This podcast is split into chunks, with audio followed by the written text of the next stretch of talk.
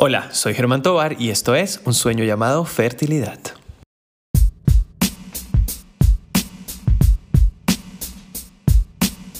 La endometriosis es una condición que afecta aproximadamente a una de cada 10 mujeres en edad reproductiva. Su compromiso va más allá de un simple dolor cíclico, es incapacitante y afecta no solo la parte física, sino emocional de quien la padece. Hoy hablaremos con la doctora María Alexandra Durán, quien desde la adolescencia batalla con esta condición y nos contará en primera persona lo que significa la endometriosis. Así que comencemos. Bueno, muy buenas tardes para todos y bienvenidos eh, una vez más a un sueño llamado fertilidad, eh, abriendo por todo lo alto esta nueva temporada del podcast. Hoy con una gran, gran, gran, gran invitada y hablaremos de un tema a razón de marzo, que es el mes de la endometriosis, aprovechamos para reunirnos el día de hoy para conversar acerca de esta condición. El día de hoy nos acompaña la doctora María Alexandra Durán. Buenas tardes. Hola Ale, ¿cómo vamos? Hola Ger, buenas tardes. Yo feliz acá de acompañarte en tu podcast y, y ayudar a más gente, ayudar a más gente a pasar y a salir de todo esto. Sí, es verdad. Y bueno, primero que todo, ¿quién es María Alexandra Durán? Cuéntanos un poco de ti. Bueno, em, pues yo soy médico también, igual que Germán. Nos conocimos hace muchos, muchos años. Pediatra, especialista en sueño infantil. Eh, sigo trabajando en pediatría en algunos sitios y además hago asesorías de sueño infantil en Atrapasueños, doctora Durán. Ah, exactamente, nos conocemos ya hace, está haciendo cabeza, echando cabeza y fue hace bastante, bastante tiempo. Eh, nos... mejor no contar años, Germán, porque nos pone muchas canas adicionales. Más de las que ya están saliendo. Entonces, eh, ya para entrar directamente de lleno al tema, eh, la idea es conversar un poco acerca de cómo es este proceso o cómo fue tu proceso. Se llamó específicamente este podcast Endometriosis en primera persona porque, pues, ¿quién mejor que alguien que sufre esta condición nos cuente, si bien es una, es una patología que puede ser la puede sentir y la puede cursar cada mujer de forma diferente, pero sí tiene un común denominador de una triada que está presente. Eh, pero bueno, eh, ¿cómo empezó esta condición en ti? ¿O cuándo fue el diagnóstico? ¿Cómo fue ese proceso inicial? ¿En la adolescencia o cómo fue? Sí, fue en la adolescencia, pero en esa época teníamos solo sospechas. Mm, yo tenía unos cólicos muy duros que arrancaron alrededor de los, no sé, 17, 18 años o sea, antes tuve, pero no tan feos. Y en esa época se empezó a sospechar que podría, que esa sensación de dismenorrea y que ese dolor intenso durante el periodo podría estar relacionado eventualmente con eso. Me hicieron una ecografía que no era todavía del todo conclusiva, pero parecía haber algunos signos como que sugerían que podría haber ahí algo parecido a endometriosis. Fue la primera vez que me lo dijeron. En ese momento realmente no significó mucho, yo dije, ay, qué maravilla, ya entiendo por qué es que esta me duele tanto, ¿no? Y, realmente no hubo mucho, pues mucha investigación ni, ni, nada del tema, ¿no? Uno siempre supone que el periodo duele y entonces eh, a mí me duele un poquito más, aparentemente por esto. Em, y después de eso, ese diagnóstico se quedó ahí perdido y dormido durante muchísimos años. Tuve una época muy larga de tomar anticonceptivos orales y mientras estuve tomándolos, toda la situación estuvo bastante controlada. Cuando dejaba de tomármelos por X o Y razón, yo sabía que iba a tener un mes y un periodo pues muy maluco con mucho dolor otra vez. A pesar de eso, igual seguían pasando los años, seguían pasando los años y como los síntomas estaban controlados, realmente yo nunca pues me preocupé mucho más por eso, ¿no? Em, en alguna de estas temporadas de no tomarlos, me repitieron una ecografía donde ya se veían endometriomas y ya confirmamos que había una endometriosis, pero como los síntomas todavía eran decentes y, todavía seguía en plan un poco de, seguir planificando, pues la situación estuvo muy controlada. Hasta que un día tomé la decisión de dejar de tomármelos del todo y empezar a pensar en familia. Ahí fue que la cosa se volvió crítica y grave. Ya fue como estar cara a cara con la verdadera condición. Y la, la... dime. Sí, no, que así fue.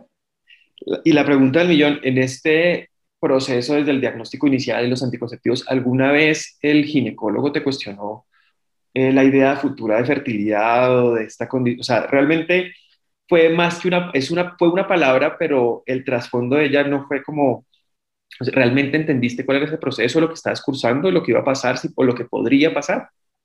no, para nada. Es decir, siendo médico, yo creo que uno ya tiene pues un montón de conocimiento detrás y yo sabía, obviamente en alguna proporción, lo que eso significaba. Pero, pero no, para nada. Es que creo que de ahí parte un poco el problema, ¿no? Los ginecólogos nos ven cada, cada qué sé yo, cada semestre o algo así, o cada año para la citología y cosas de estas, pero, el, pero las consultas son como tan al grano, tan uniformes, tan sistemáticas, que cosas como estas que se quedan en el camino. Cuando en algún momento me dijeron, probablemente tienes endometriosis, o, más adelante lo confirmamos con la segunda ecografía, eh, estábamos más enfocados en si tenías síntomas grandes o no. ¿Y te duele mucho? No, pues mientras me tomo los anticonceptivos no me duele. Ah, bueno, listo, entonces síguete los tomando, ya está. Exacto, yo creo que... Eh, sin mucho pensar en el futuro. Nos enfocamos, o sí, o se enfocan o nos enfocamos al principio eh, de manejar la parte sintomática, pero pues es importante también tener en cuenta que hay una serie de, asociaciones con otras condiciones en el futuro reproductivo una, de una mujer con endometriosis, pues se puede ver limitado o no. Igualmente yo creo que otra, otra característica de la endometriosis que eh, limita ese conocimiento es que no todas las mujeres cursan con ese cuadro severo que posiblemente tienes tú. Entonces, hay mujeres que realmente llegan a, la clínica de fertilidad por dificultad para lograr el embarazo, una hace ecografía y dice, ay, tienes un endometrioma, tienes endometriosis. Dice, doctor, pero es que a mí, cero dolor, ¿qué es dolor de la menstruación? ¿Qué es? Nada. Entonces, como que eso, que eso, exacto. Eso hace como un, como que no hace match en la cabeza decir, porque sabemos que endometriosis es sinónimo, sinónimo de dolor, pero si no tengo el dolor, ¿será que sí tengo endometriosis? Entonces eso se vuelve como un, ¿Será que sí? ¿Será que no? Y realmente dificulta un poco el, darse cuenta eh, eh, y muchas veces el, entender realmente con qué se está enfrentando el aceptarlo. Mira, a lo largo de este camino con endometriosis he conocido muchas mujeres con endometriosis y, y, tengo varios grupos de personas o grupos en WhatsApp sobre el tema con los cuales, pues con las mujeres con las cuales pues terminamos siendo muy cercanas y ayudándonos y apoyándonos y diciéndonos como, mira, a mí mi ginecólogo me lo enfocó de esta forma, a mí me lo explicó de esta forma, yo lo que tengo es aquello y esto. Y en eso me he dado cuenta, en esa situación, pues compartiendo con más mujeres, que tenemos síntomas todos muy diferentes, que la gran mayoría en efecto cursamos con dolor, pero nunca el dolor es igual. O sea, si a, mí me da un dolor, no sé, muy pélvico, a la otra le duele la espalda, a la otra le duele debajo de la costilla, a la otra le duele solo el cólico de la menstruación, a otra le duele el mes entero, como fue en algún momento mi caso, pero también tenemos dentro de estos grupos mujeres que no tienen nada, que están 100% asintomáticas y llegan a la conclusión del diagnóstico después de estar buscando pues fertilidad y no lograrlo. Eh, y les cuesta mucho trabajo aceptar que eso es lo que tienen, ¿no? Es como que te digan, qué sé yo, que tienes diabetes y eso no duele, ¿no? Exacto, es, es, es, exacto. Ahí es una de las, limitancias que tiene esta condición. ¿Y esos grupos te han ayudado? O sea, esas conversaciones con más mujeres, ¿han sacado herramientas que durante ese proceso te sirvió? Muchísimo, muchísimo. Porque yo creo que una de las cosas más difíciles que tiene la endometriosis es que todo el mundo supone que como el periodo duele, pues esto es un poquito más de lo mismo y no es así. Esto puede ser realmente muy catastrófico, o sea, dada la variedad de síntomas que tiene cada una de, las mujeres que lo sufrimos, pues no es posible generalizar, en esto y, muchas veces tenemos que pasar como por el trabajo de convencer a la gente que es verdad lo que estoy sintiendo, ¿no? Como de hombre, por favor, créame, en serio me duele mucho, en serio no puedo ir ahí a trabajar, o en serio no me puedo parar de la cama. ¿Sí? o sea, es, de es incapacitante de una forma muy importante. Y es muy común que la gente no te crea. o sea, o que sienta que estás como exagerando un poco, ¿no? Y es una infamia porque uno se está muriendo del dolor y además de todo tiene que convencer a la gente que es verdad. Como tómate esto y ya, o sea. claro, y, es que además es parte de lo, de lo, más básico, ¿no? Como desde que tu mamá te diga, ay, no seas exagerada, yo también he tenido cólicos, ya tampoco deja. ¿Sí? O, el, o tu esposo que está sentado contigo en la cama y te ve ahí como sufriendo, ah, no sé, retorciéndote en la cama mientras tiene un dolor. Y, y es como, bueno, y, vamos a dar una vueltica. Y no, no quiero dar ninguna vueltica a ningún lado. ¿No? Eso, desde ahí yo creo que empieza la, la gran dificultad y estos grupos, respondiendo a la pregunta que me hacías, pues se han convertido en un lugar de catarsis bien importante. O sea, ahí todo el mundo cuenta sus, sus, pequeñas tragedias, sus logros, sus cómo lo manejé. A mí me fue así, yo no sé, yo pasé por 20 médicos hasta que di con el que era, o yo terminé separándome porque es que esto era un drama y era una quejadera dramática y además no pudimos tener hijos, o el otro, en cambio yo terminé separándome porque es que duramos, no sé, 10 años buscando hijos y, y intentamos todo y nos gastamos toda la plata del mundo, y, o sea, todo el mundo tiene su, su historia y su tragedia detrás, ¿no? O por ejemplo, me he encontrado una historia que me llama mucho la atención y es mujeres relativamente jóvenes que ya han intentado muchas cosas para controlar su endometriosis sin, sin lograrlo y han terminado solicitando que le hagan histerectomía y los ginecólogos no se las quieren hacer. ¿Por qué no? Porque en teoría no hay indicación, porque en teoría no tienen todavía la fertilidad resuelta, por, a todas les dan como razones diferentes. Y, y son muy pocas las que finalmente logran conseguir que les hagan la histerectomía, sea cual sea la situación de fertilidad previa, y pues puedan finalmente solucionar de alguna forma a largo plazo su situación de endometriosis. O sea, y todas nos hablamos todas con todas, nos damos ánimo.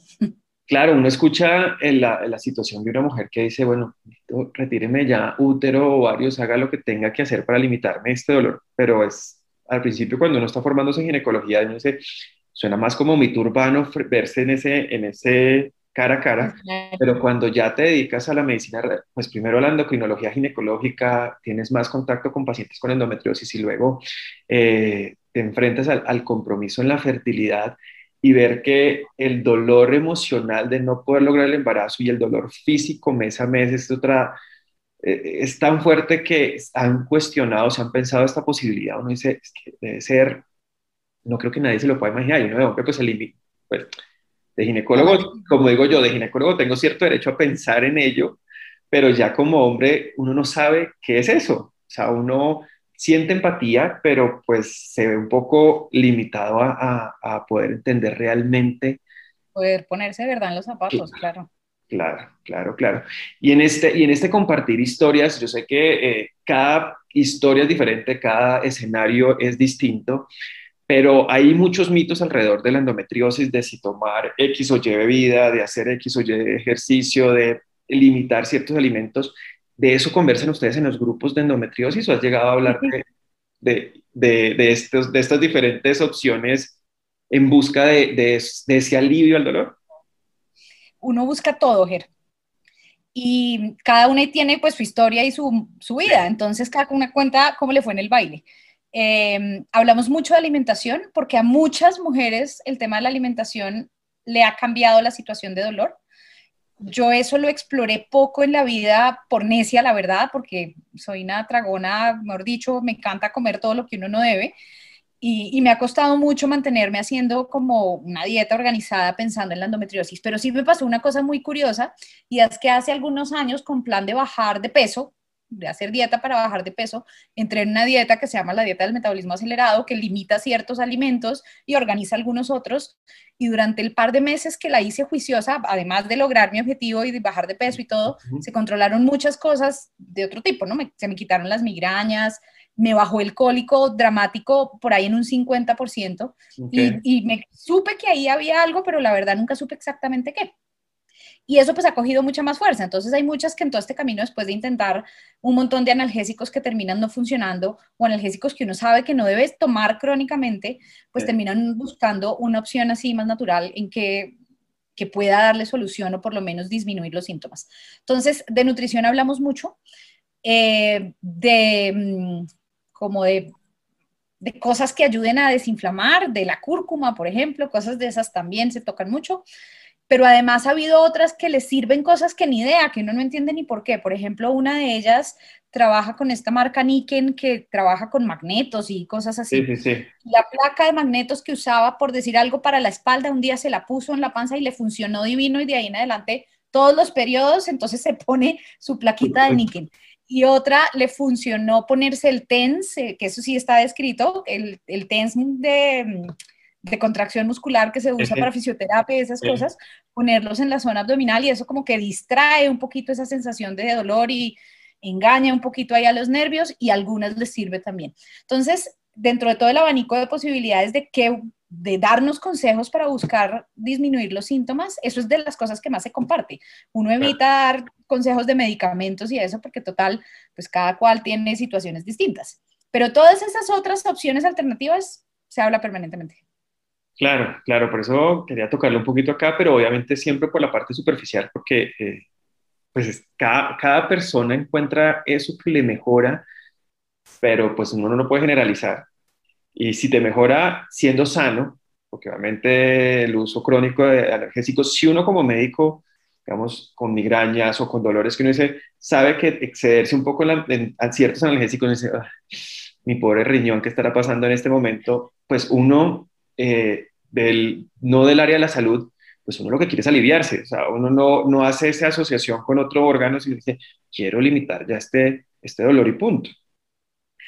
Entrando un poco más en, en, evolución, eh, contabas que el suspender anticonceptivo ya buscando un poco de, no, sabes que quiero preguntarte primero que ya lo había pensado, cuando estás en, esta, en este tiempo de conocer a alguien, de, de que conozca este, este dolor, porque vale, la, la mujer, la pediatra, como los que te conocemos, esta ser especial que eres, pero también que mes a mes te cambia el genio, no el genio de, ay, me llegó la, menstruación y tengo mal genio, sino es que el dolor puede generar cambio emocional también, porque pues es un dolor crónico.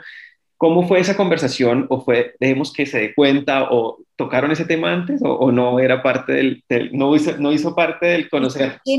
Yo, yo sentí que no hubo necesidad. Por un lado, porque cuando nos conocimos y estuvimos juntos, yo estaba juiciosa con mis anticonceptivos, entonces no tenía grandes síntomas. Eh, y en algún momento debió surgir la conversación de, uy, sí, cuando no me los tomo me da durísimo el periodo, pero eso parecía todavía dentro de un escenario normal. Eh, y acá voy a contar una infidencia y es que yo empecé a suspender los anticonceptivos sin consultarlo. Me van a matar. es que era el, veamos a ver qué pasa, ¿no? O sea, ok. Pues Sí, no, yo realmente lo hacía originalmente pensando en que llevaba muchísimos años tomándomelos y que yo sabía que el proceso de organizar nuevamente todo el tema hormonal no iba a ser de un día para otro. Entonces yo dije, pues me doy tiempo de un par de meses de que mi cuerpo organice otra vez todo lo que debe organizar, buscando en que de aquí a unos meses eventualmente pueda suceder. Entonces yo era mejor dicho, no lo hice con la mala intención de me voy a embarazar. No, no, con, la, con, la, intención científica. Este era un, era un, un desarrollo científico. Claro, claro, No había ninguna mala intención de fondo. Pero cuando se enteró, por supuesto, casi me mata, con toda la razón. Em, pero bueno, realmente no, no era con esa intención que yo lo hacía. Mi, mi interés era sobre todo darle la oportunidad a mi cuerpo de tener el tiempo de organizarse. Eh, y se dio cuenta porque el cólico era salvaje o sea, en algún momento, eh, ustedes, los hombres son muy descuadrados, muy descoordinados, ustedes no están pendientes de muchas de esas cosas. Y saber si yo tenía la pastillita y si me la ha tomado y si había dos o diez o si el coso está entre la mesa y noche o no, eh, no se iba a dar cuenta de eso. Pero cuando empezó a darse cuenta que cada vez que me llegaba el periodo yo me moría en la cama, o sea, que era un dolor y que me tomaba cuanto analgésico que no me servía para absolutamente nada y seguía pálida, verde, acostada del dolor, eso, eso fue lo que lo hizo dar cuenta, que las había suspendido. Me dijo, dime la verdad, no te las estás tomando, ¿cierto? sí.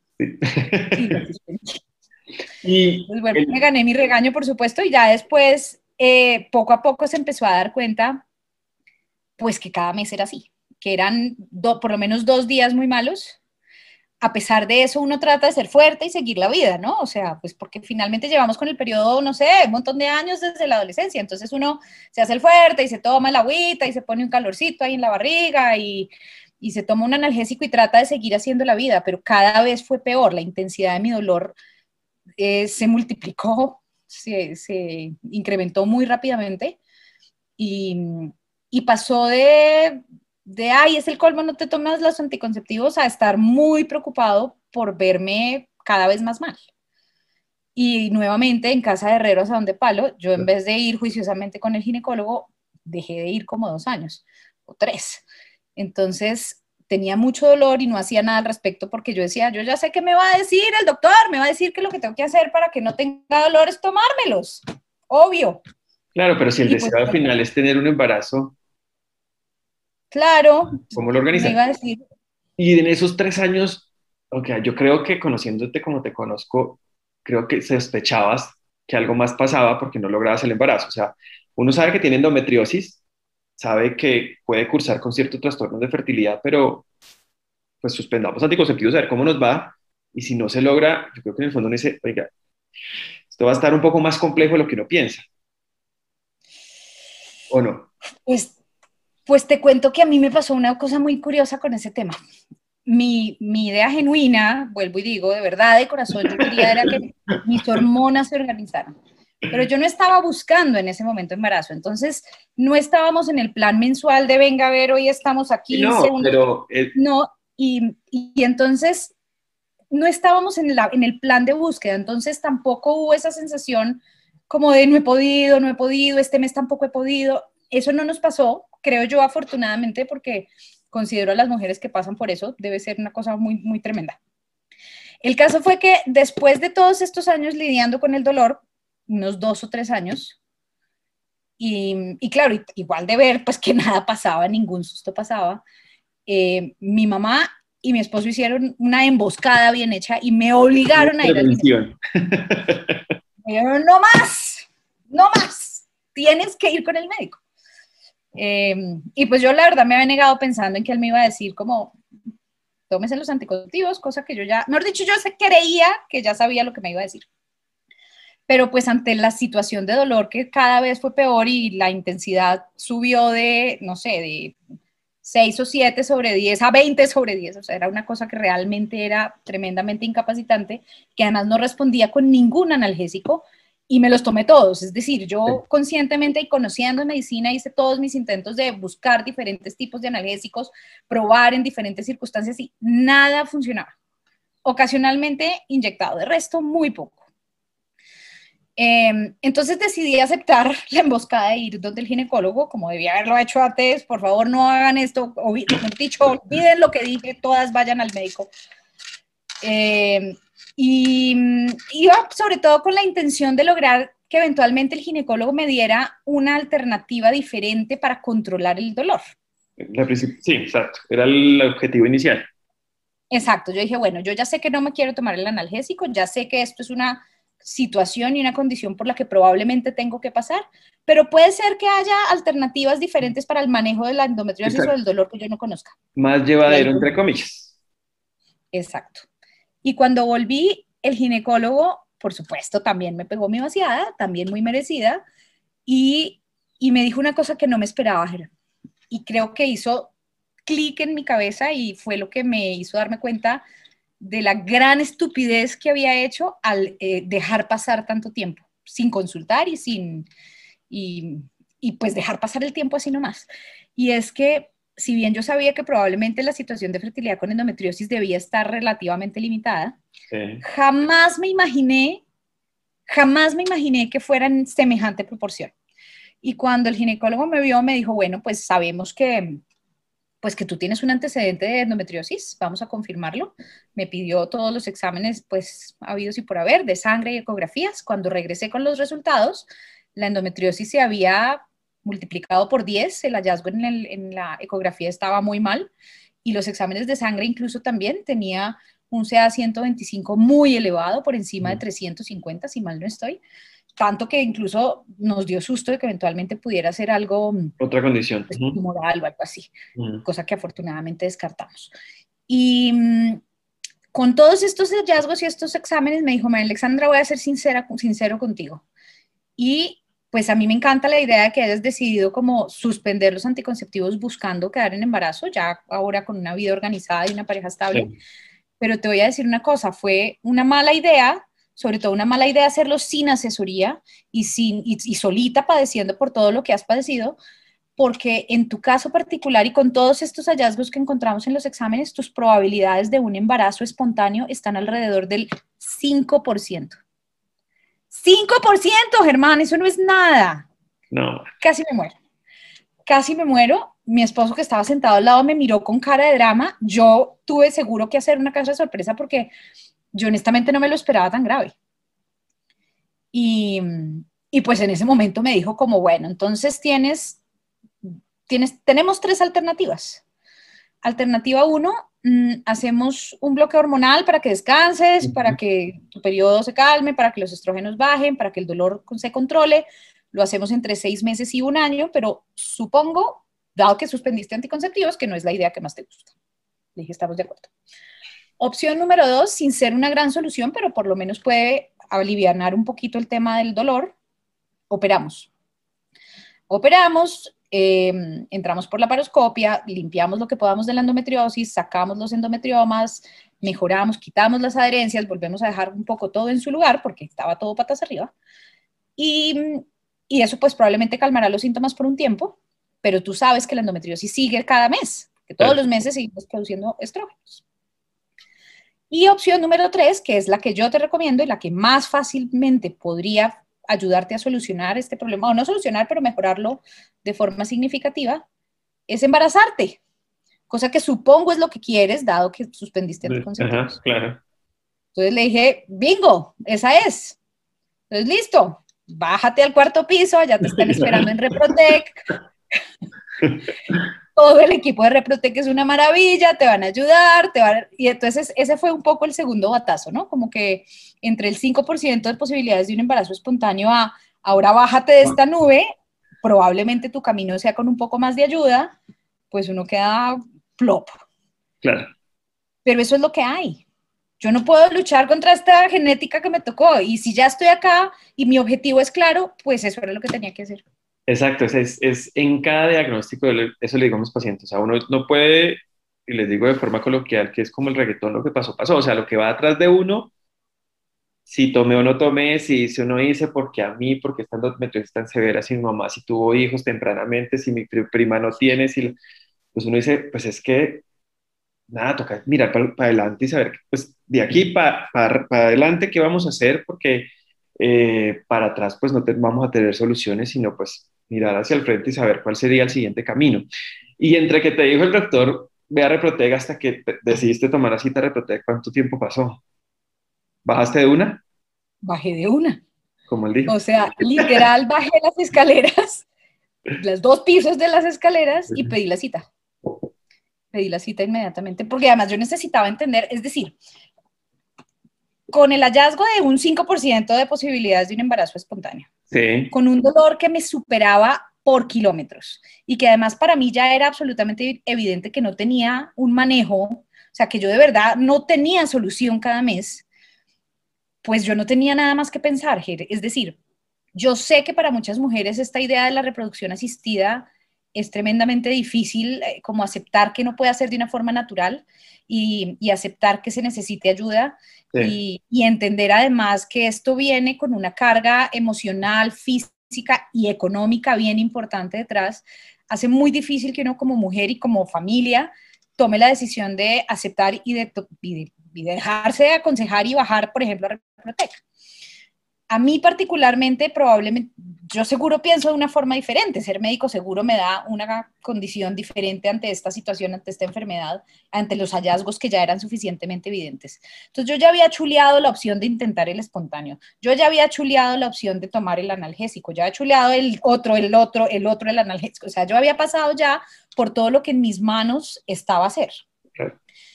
Y y en esas circunstancias era muy claro que de verdad, de todas las alternativas que el doctor me ha planteado, la mejor era la de embarazarme. Y pues, al mal paso darlo pronto, pues mejor dicho, es decir, yo dije, si esto tiene que ser de esta forma y si esto tiene que ser con ayuda, pues tiene que ser ya. Yo, cuando me pasó esto, yo tenía unos 38 años, tal vez, ya era bastante grandecita y mm, no tenía tiempo. Y el reloj biológico sigue corriendo, nos guste o no. Reloj biológico más Bueno, nada, yo sí, ahí sí corrí, ahí sí corrí. Pero, pero también creo que lo hice dándome látigo después de haber esperado tres años que perdí, muy perdidos, o sea, que perdí en oportunidad de reproducción, pero que además perdí en oportunidad de calidad de vida, pasándola muy mal durante los tres años, muy mal.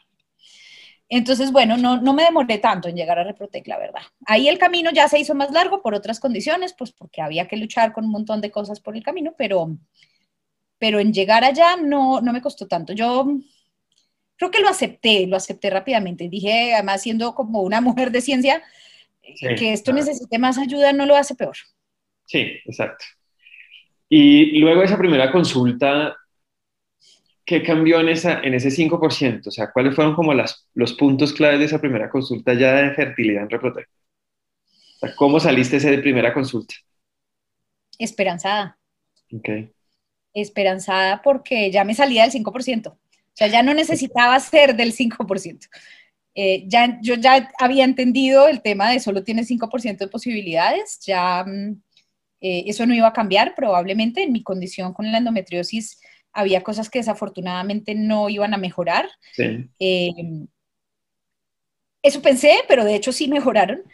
Pero el caso es que yo, digamos que pude aceptar en esas circunstancias que lograr ese 5% teniendo tan poco tiempo reproductivo gracias a mi edad no era una cosa que valiera la pena como posponer, ¿no? Como darle más largas. Ya le di muchas largas antes y, fue una muy mala idea. Entonces aquí dije, voy a dejar de ser médico para pensar a ser paciente. Me voy a dejar aconsejar y voy a dejar que los que saben del tema me lo expliquen como debe ser. Entonces, em, pues me explicaron con mucho detenimiento qué significa en términos de fertilidad tener endometriosis, qué se afecta, dónde se afecta.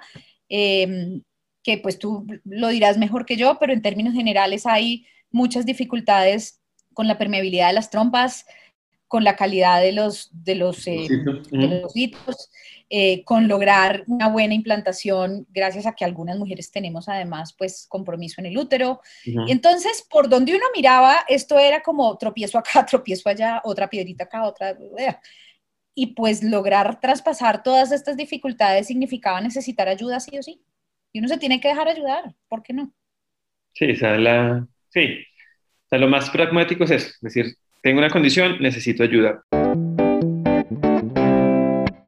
Los invitamos a continuar esta historia en el siguiente episodio de Un sueño llamado fertilidad. Gracias por escucharnos, les mando un fuerte abrazo y sobre todo recuerden que se puede lograr.